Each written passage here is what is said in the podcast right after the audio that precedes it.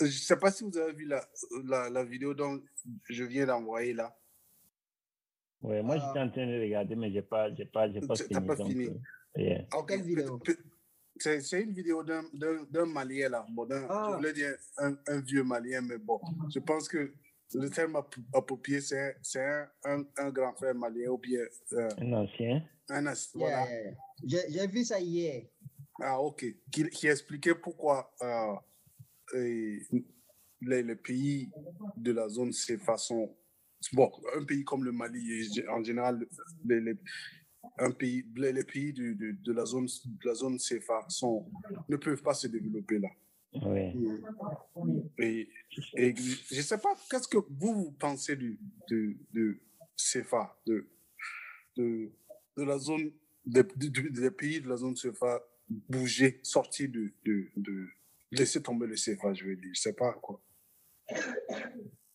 Bon, moi, je pense que c'est un peu comme ce que j'ai vu, j'ai vu, j'ai entendu dire dans la vidéo. hein, c'est, c'est, le CFA a été institué pour, en même temps, c'est une, c'était une autre manière de nous, de nous, de ne pas nous laisser en, complètement nous épanouir, de nous, Mm. toujours nous rendre, d'une manière de nous esclavagiser, si je peux le dire. Ok. Donc, euh, je pense que c'est, les, les pays africains devraient travailler à sortir du CFA et pour être plus indépendants. Bon, dans le peu que j'ai entendu, il était en train de dire qu'il y a des accords qui ont été signés Oui. et avec des pays africains aussi, un accord avec la France. Et dans cet Mhm. accord-là, il stipulait que, voilà, on- dans, dans, dans, dans, dans tout ce qu'on va vendre, il y a toujours on, on cette, ce pourcentage-là Il y a Et- toujours la main de la France dedans. à mettre la France, voilà. Ouais. Et qu'il y a une partie de la, de- des ventes là qui reviennent à la France. Mais bon, moi-même, j'ai fait, j'ai, étudié l'économie. Mhm. Et ce que j'ai, j'ai appris personnellement, c'est que c'est, euh, les prix même, par exemple, du coton, le prix est fixé par la France. C'est ce que le, c'est ce que le, le gars dit. Voilà. euh, nous-mêmes, on ne sait pas. Bon, quand je dis nous, les pays africains, on ne sait pas combien ça coûte au fait, combien ils vendent, on ne sait pas. Parce que c'est ils, c'est eux, ils, Voilà. ils- ils font, ils font le boulot et puis bon, ils nous donnent ce qu'ils veulent. Voilà. Mais, Et c'est avec, avec eux aussi qu'on vend et c'est eux qui fixent Oui. le prix.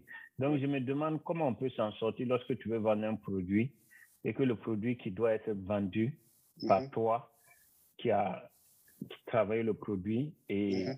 et celui qui paye, c'est celui qui fixe le prix. C'est c'est carrément, c'est. J'ai jamais vu ça, quoi. Comment se fait-il que celui qui vient payer est celui qui paye, le, qui fixe le prix? Ok. Et, et Ops, qu'est-ce que toi tu en penses? Ça, c'est c'est vraiment, il faut rebondir à ce que Hussein vient de dire, c'est une inversion des, des rôles et de la réalité, en fait.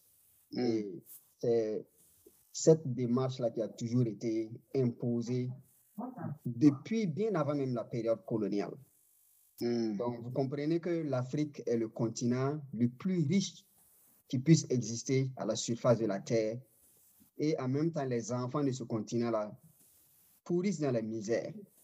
Et euh, on est victime d'exploitation sous toute forme, hein. je dirais exploitation, abus, tout ce qu'on peut utiliser comme terme négatif au niveau des relations entre l'Afrique et l'Occident en, en particulier.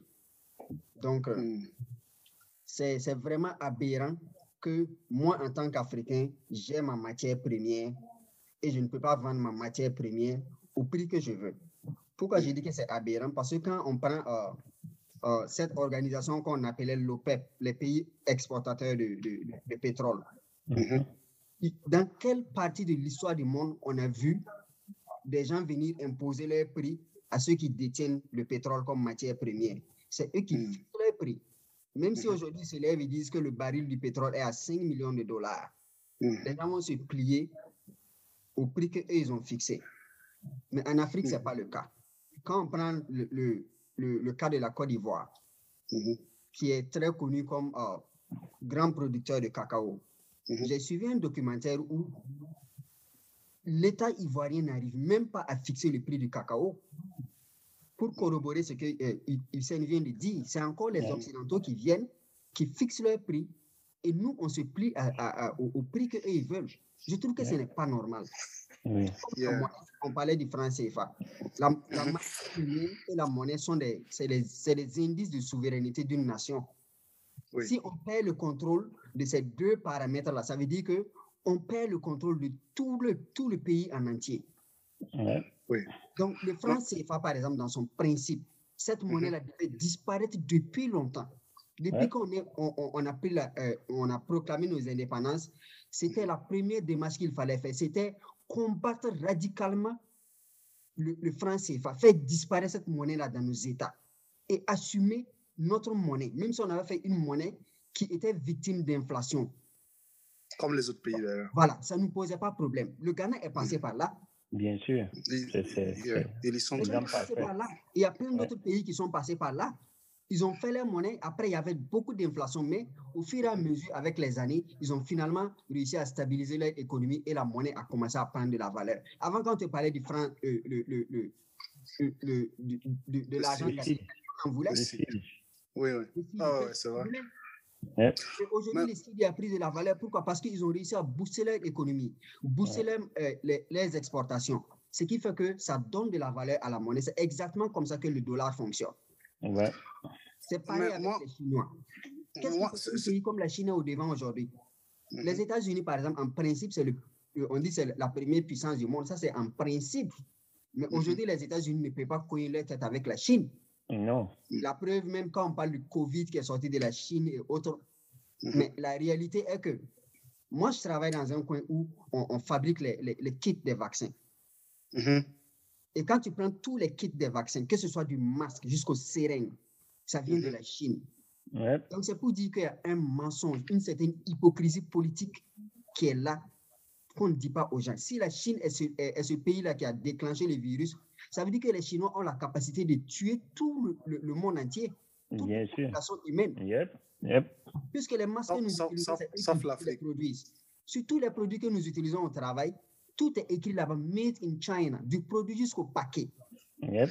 Attends, mais tu veux, instructions. tu, tu veux dire que non, le, le produit qu'on injecte dans le corps des gens, là, ça aussi, ça vient de la Chine? Mais je pense que forcément, ça va venir de la Chine. Je crois bien. Mais Hmm. déjà à la base, si le produit, le, le- le contenant, je ne parle même pas du contenu, je parle du Ah, contenant. le contenant. Ok, ok.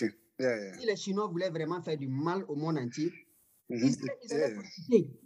Combien de, Ouais. de- de gens portent les masques chinois là aujourd'hui? Les masques bleus là. Yeah, bon, est-ce que c'est fabriqué Ils que- vraiment détruire l'humanité là. Mhm. C'était très facile. Donc, je vois qu'il y a Oui. une hypocrisie politique qui est là.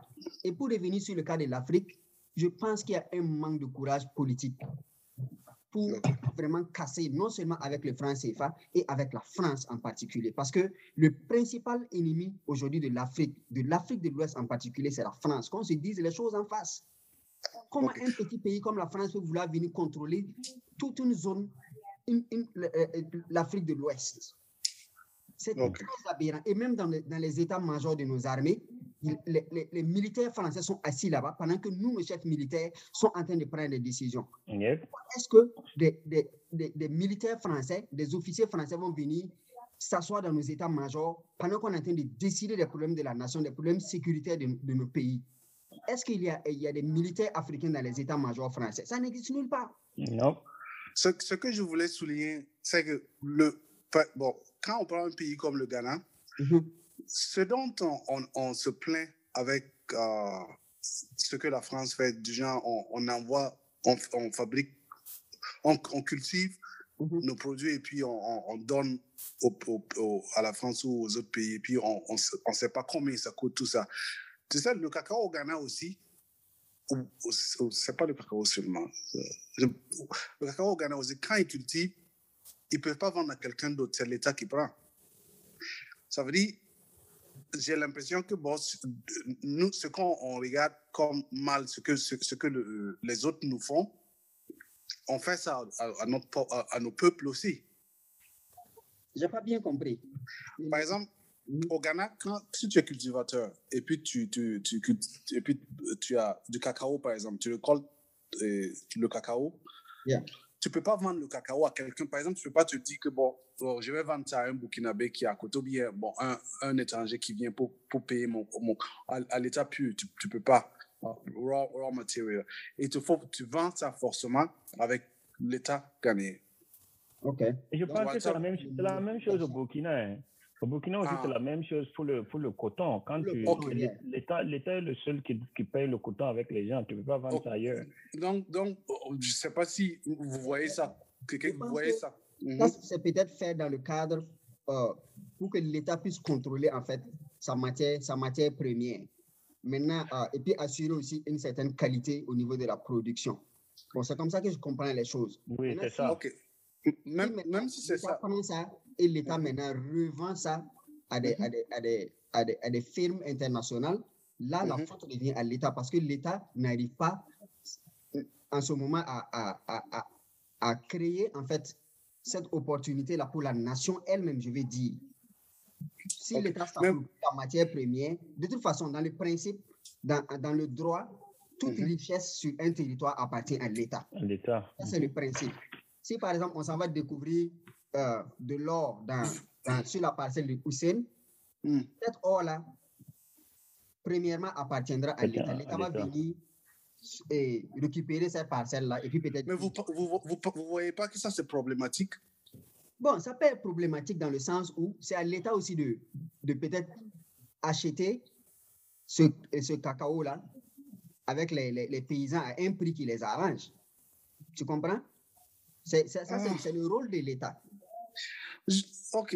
Je- Moi, je pense, je, je je pense. pense que c'est, c'est, c'est, c'est, c'est, c'est pour réguler les choses. C'est pour Oui, qu'il n'y ait pas de réguler. désordre. Tu Absolument. imagine, imagine qu'il y ait cinq cultivateurs and- Mhm. et ces cinq cultivateurs-là, chacun veut vendre au prix qu'il veut. Et c'est Mhm. pas régulé. Tu vois qu'il y a ça crée un certain désordre. Mais si l'État Mais- régule en, en, en mettant un certain prix et en disant, OK, je paye avec vous, et en payant avec vous, je veux en même temps vérifier la qualité. En Mhm. payant avec vous, je veux en même temps vérifier que le prix qui a été établi, j'ai payé avec A, va être le même prix avec B, avec C, avec D. Je Yeah. pense que ça, ça permet, ça permet une- que les, choses d'être quand même à, un, bon niveau et bien, bien régulées. Mais maintenant, le bas, le bas blesse à ce niveau, c'est le fait que, on- et je vois ce que tu veux dire, c'est le fait que, vu que c'est l'État qui, qui, qui fixe les prix les et qui, et, qui, et, qui, et qui paye avec les gens, et ça peut être manipulé aussi. Yeah, yeah. Oui, pas seulement manipuler, mais Oui. ça veut dire, de un, l'État en profite. Oui. Et qu'est-ce que l'État fait en retour pour, pour, pour, pour ces, euh, pour ces cultivateurs-là? Parce que moi, euh, dans- en principe, bon, je je pense pas que non, le cultivateur finisse sa récolte et il fasse moins d'argent que le middleman, que le gars qui va vendre son produit. Et c'est ce qui se passe chez nous en Afrique. yeah, Ah yeah. le, le, le gars, le, le gars il, il va faire, faire, faire sa moisson, il va cultiver, il a son produit. Et à la fin, c'est celui qui est au milieu, qui court là, qui, qui va aller faire plus d'argent que celui qui a fait le travail. Un peu juste comme l'artiste. C'est l'artiste qui va et, que- créer, sa, faire sa création, tout ça fini. Et c'est, quelqu'un d'autre qui va bénéficier de ce qu'il fait. Et c'est ce que l'Europe ou c'est ce que la France nous fait. Et j'ai l'impression que nos États sont en train de faire juste comme ce que le blanc les a appris. Parce que je ne pense pas que non, c'est, pour l'État, une terre est pour l'État. Je ne pense pas. Parce que dans, dans, nos, dans nos coutumes, la terre n'appartient à personne. Tu, tu pars, tu cultives, tu gagnes ce que tu, tu as gagné et puis tu, tu, tu pars, tu, tu bouges quelque part. Maintenant, si tu, prends un contrôle, tu dis non, si vous cultivez, c'est moi, je vais payer et, et c'est à moi, vous allez vendre. À ce moment, il te faut faire beaucoup plus en retour pour mettre ces gens-là dans une. Dans, Oui, c'est exactement Mhm. ce qui se passe ici aux États-Unis quand tu prends le domaine de l'agriculture. Mhm. Aucun agriculteur ici aux États-Unis ne va dire que lui il est pauvre. Au contraire, c'est eux les plus riches. Mais ils sont combien? Il n'y a même pas 50% d'agriculteurs ici. Non, Il ne parle même pas 10%. même pas. Non, non, je pense que c'est États-Unis. 3%, non? 3 ou 6, Mm. je pense. Yeah, 3, entre 3 et 6%. Mais c'est eux qui nourrissent les États-Unis. Et si ces gens-là décident aujourd'hui qu'ils vont arrêter leur production leurs activités agricoles, mais ce pays-là va mourir de faim. Pourquoi, Non, le, Mexique, le, Mexique, le Mexique, puis les Chinois vont venir et puis, les voilà, Pourquoi ils ont cette force-là? Parce que d'un côté, l'État a su créer les conditions pour permettre à ces agriculteurs, cette infime partie de la population-là, de pouvoir vivre à l'aise. Il n'y a pas très longtemps, je pense, l'année passée, je conduisais dans une zone où il y avait des euh, vastes étendues de champs de, de maïs. Mm-hmm. Quand je regarde, il n'y a même pas plus de 10 travailleurs là-bas. Le gars, il avait son tracteur bien mécanisé avec son mm-hmm. GPS dedans et lui seul, il, mm-hmm. il, te, cultive les hectares. C'est vrai, c'est vrai que vers chez vous là, c'est. Bah, mais je pense que ça, c'est les moyens qui font que c'est comme ça. Ils, utilisent des moyens plus développés. De distribution, mm là, quand ils vont revendre le, le, le, fruit de leur travail. l'État est obligé d'acheter ça à un prix qui les arrange parce que c'est quand même du travail qu'ils ont fourni. Et, et c'est cette technologie qu'ils utilisent là. Le plus souvent, ils ont pris crédit pour pouvoir bénéficier. et s'accaparer cette technologie-là et travailler avec. Et peut-être qu'ils continuent même de payer. De payer pour ça. Là, pendant 5-10 ans. Eh oui. Mais ça leur permet de rentabiliser et de faire vivre leur famille décemment. Pourquoi est-ce qu'on n'arrive pas à une situation pareille par exemple, dans nos États, parlant du Burkina avec le coton Moi, je pense que tout ça, c'est dû à une mauvaise politique. Il y a une politique qui est installée qui fait que les choses ne fonctionnent pas telles qu'elles euh, devraient, fonctionner. Et je pense que c'est fait exprès aussi pour que ça bénéficie à, à certaines personnes, à certains groupes, groupes de personnes dans, dans, dans le pays ou à, cette, yeah, à certains groupes de personnes dans le pays. Par exemple, quand on prend le cas de cacao qu'on parlait, qui est le prix fixé par, par euh, la France, quand la France vient payer, c'est la France qui fixe ce prix. Bon, mm-hmm. vous, vous, rendez compte que c'est la même France qui prend le, le, cacao et qui va, qui fait le chocolat et qui fixe le prix pour le vendre à l'Afrique. Mm-hmm. Et donc, je pense que c'est une mauvaise politique, mais c'est la faiblesse de nos dirigeants qui crée tout ça. Nos, nos dirigeants sont très faibles. Et je pense qu'ils sont faibles aussi parce qu'il y a cette peur-là qui est là tous ceux qui se sont dressés ont été tués. Vous voyez, tous ceux qui se sont dressés et qui ont voulu changer les choses, qui ont dit non à la France, ont été tués. Donc, qui, mm-hmm. va, qui va accepter? Tu, tu, te mets devant encore, tu refuses. Tu, vas, tu, tu, tu, tu risques de partir aussi. Donc, les gens essayent de préserver leur vie.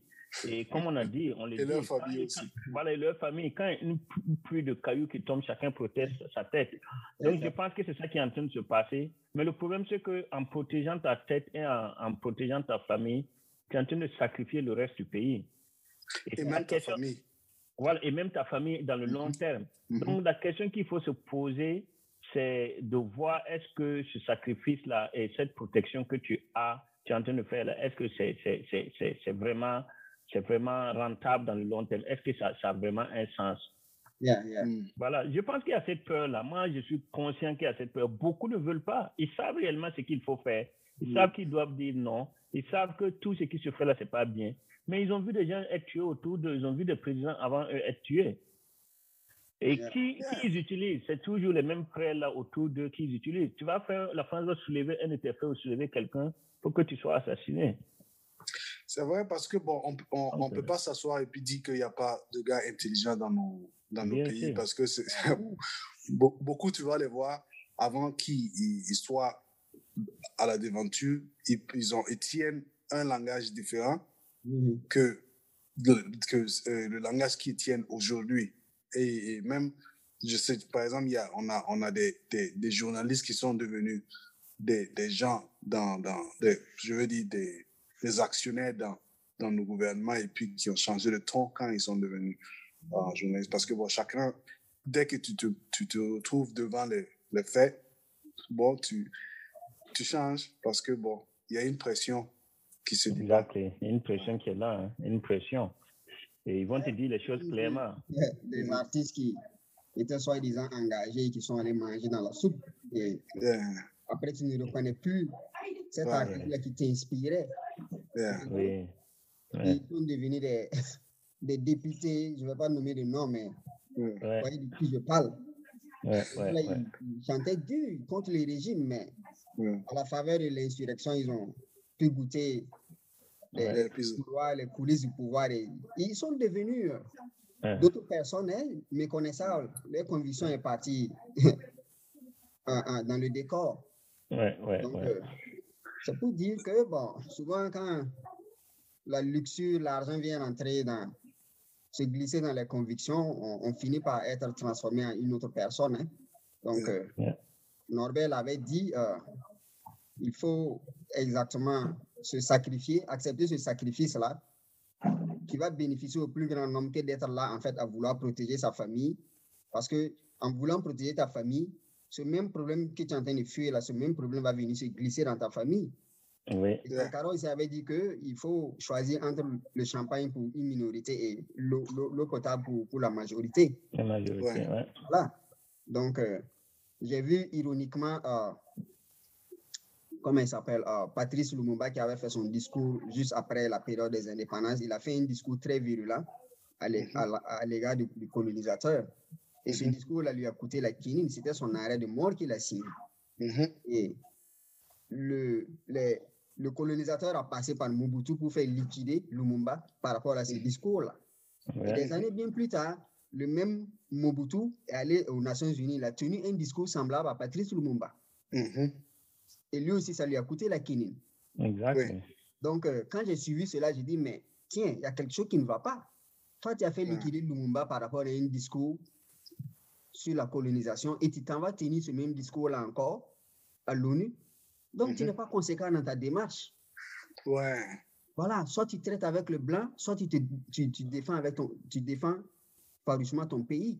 Mais à quoi ça sert d'avoir liquidé Lumumba pour venir reprendre ce même discours de Lumumba, l'envoyer à l'ONU, le prononcer Mais il faut t'attendre à ce que le colonisateur aussi se, révolte contre toi. Contre toi. Euh, mais je pense qu'avec avec Lumumba, lui, c'est là où ça, ça c'est un peu du genre comme ce que dont, euh, les présidents font ici. Ça veut dire ils, ils naviguent avec la vague, quoi. Parce que Mhm. peut-être qu'en ce moment, être contre le colonisateur, ça te donnait un peu plus de support. Ouais, c'est ce que je pense aussi. Et, et- et par exemple, aujourd'hui, avec genre, le, le mouvement Black Lives Matter et consorts, Mhm. tu vas voir tous ceux qui sont au pouvoir.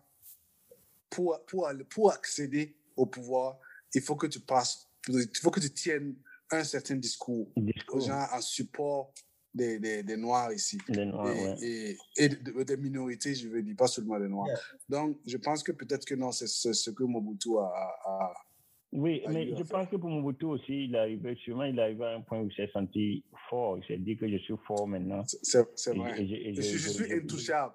Voilà, je suis Yeah. intouchable. Et puis, je peux, je peux parler comme je veux. Et je pense que ça aussi, c'est comme Ops a dit, ça, ça lui a coûté aussi ce, ce qui est arrivé à arriver. Mais bon, je pense que le, le problème général, c'est ce qu'on a dit, c'est Mhm. vraiment c'est cette politique-là qui, qui, est, qui est mise en place pour que ça profite à un petit groupe de personnes. Et euh, en dépit du, du, du grand nombre. Et je pense que pour que les choses changent, revenons au franc CFA, je pense qu'il faut que euh, les Africains apprennent qu'il n'y aura pas de changement sans sacrifice. Yeah. Mhm. Voilà, c'est ça. Et les gens veulent que les choses changent, mais ça ne va, il n'y aura jamais un changement sans sacrifice. Mhm. Lorsqu'on regarde une famille, même pour, prenons même le, le- cet exemple d'une famille qui est euh, le, le petit, euh, le petit exemple pour la nation. Et pour un changement dans une famille, il faut qu'une personne décide de se sacrifier. Mhm. Pas peut-être physiquement, mais dans ses choix, décide, OK, Mhm. ce que je vais faire, je vais me sacrifier, me battre dans la vie pour réussir, me battre pour ça, ne pas dormir assez, me lever tôt pour aller à l'école, me lever tôt pour aller au boulot, travailler dur. Et c'est un sacrifice dans un certain, jusqu'à un certain degré, c'est un sacrifice. Tu vois qu'il faut Ça, consentir et truc. Donc, ce que moi j'ai toujours appris, et ça c'est dans tous les domaines de la vie, sans sacrifice, il n'y a pas de réussite. Mhm. Il faut un sacrifice. Et toute réussite qu'on on acquiert sans sacrifice est une réussite qui n'a pas de pied. Ça veut dire que c'est une réussite qui ne va pas tenir. Ou Mhm. tard, ça va tomber. Et vous avez vu comment dans notre pays ça s'est passé. Il y a eu l'insurrection, il y a eu ça. Il y a des, des choses qui ont été bâties pendant des années. Mais ça finit Mhm. par tomber parce qu'il n'y a pas eu le sacrifice. Donc moi, je pense que pour que l'Afrique s'en sorte, il faut que nos dirigeants et certaines personnes qui quand même se disent avoir cette motivation-là comprennent qu'il faut qu'on se sacrifie. Et même dire non à la France, dire aux Fran- non aux Français, il faut qu'on dise non, on va souffrir, mais on va, on va y arriver. Yeah. Et je pense que c'est tout ce qu'il faut qu'on se dise. Mais vous, vous pensez que on, on- pour bouger, pour euh, faire la, euh, le changement vers, vers sans le, sans le franc CFA, vous pensez que euh, l'Afrique, bon, la zone franc CFA est prête, vous pensez, ou bien vous pensez que ça doit être chaque pays? Est-ce que vous pensez qu'on on, a les, les, les, structures pour commencer ça? Ou bien vous pensez qu'on a, on a besoin d'un peu plus de temps ou d'un peu plus de préparation Moi, je, moi je, je, pense qu'on a déjà perdu du temps. Et ah. pour être prêt, on ne sera jamais prêt. Et dans la vie, c'est comme je l'ai dit tout à l'heure, c'est dans tous les domaines de la vie. Chaque fois, il y a des moments, la plupart du temps, tu ne peux pas attendre. Ça veut dire, là où on est, où l'Afrique est actuellement, on est tellement en retard. Si les gens pouvaient comprendre, il faut voyager, il faut quitter l'Afrique, il faut quitter le Burkina. Faut comprendre jusqu'à quel point on est en retard. Hmm. Ça veut dire, on n'est même pas on n'a pas quitté l'arbre tombé sur terre, on a quitté l'arbre et puis tombé dans un puits. Ça veut dire qu'il faut qu'on sorte d'abord du puits, mm. être sur, la terre ferme avant d'essayer de remonter sur l'arbre. Mm. Parce que c'est dans ce, ce niveau-là qu'on est. Donc, cette histoire d'attendre et faire, je pense qu'il n'y a pas d'attendre. Ça veut mm. dire qu'il faut qu'on comprenne que l'état est très, très, très grave. Le problème, ce n'est pas nous. C'est pas nous mais on est en train de mettre notre la génération future. Et je parie que lorsque certains enfants et d'autres personnes qui vont grandir, qui vont naître, vont se demander qu'est-ce que nos parents ou, nos ancêtres avaient dans la tête. Donc, je pense que c'est cette histoire de. C'est vrai, il y a un petit travail qu'il faut mettre en place avant de démarrer, mais il faut qu'on comprenne que c'est urgent. On est dans l'urgence actuellement. Et je pense pas que beaucoup de gens comprennent ça. Mais c'est ça qui est dommage. Ops. Il y, a, y, a, beaucoup de travail à faire. Bon, en ce qui concerne le franc CFA, je pense qu'il n'y a aucun doute là-dessus que c'est une démarche en fait qui, qui est noble.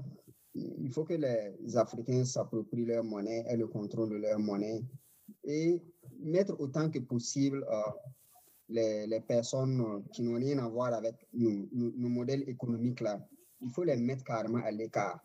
Parce que oh, la plupart de ces gars, même dans nos universités, on est, on est formé à, à l'image de l'Europe, les théories occidentales. Hussein parlait tout à l'heure de l'économie. Effectivement, c'est ça, quand tu prends les théories économiques, c'est des théories qui ont été développées par euh, le, blanc, entre griffes. Et on vient prendre ce modèle-là, on veut faire du copier-coller sur la réalité africaine.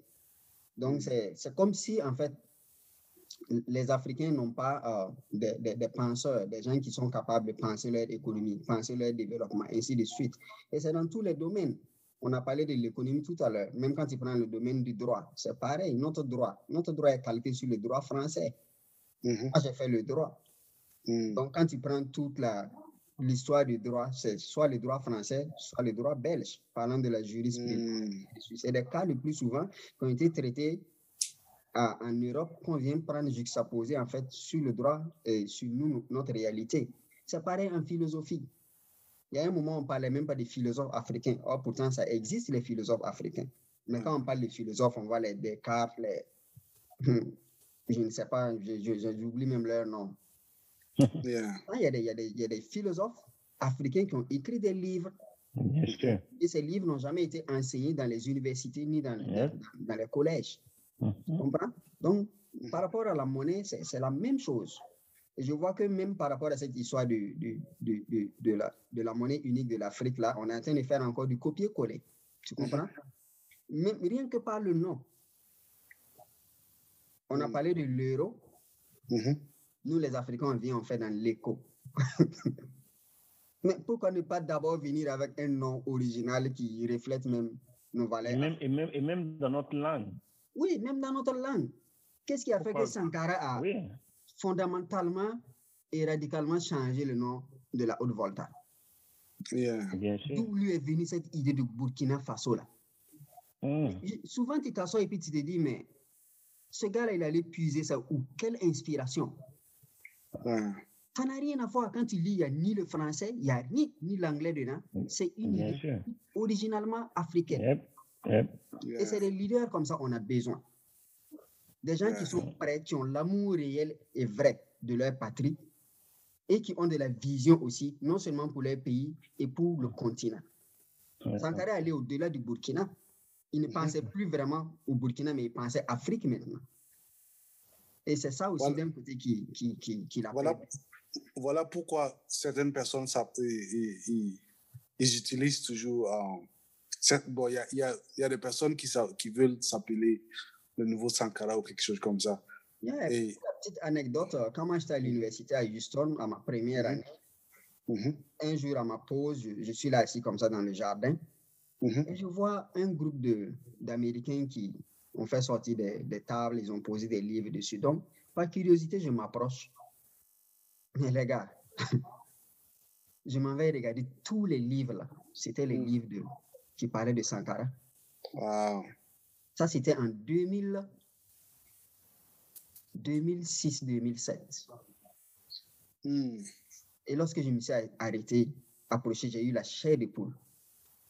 À l'époque, je ne parlais pas très très bien l'anglais. mhm, Avec le peu d'anglais que je connaissais, j'ai demandé, j'ai dit, mais de quoi s'agit-il? Ils m'ont dit, non, ok, c'est de Sankara. hmm, Vous connaissez Sankara? Ils me disent que oui. yeah, J'ai dit, c'est c'est mon président, c'est le président de mon pays.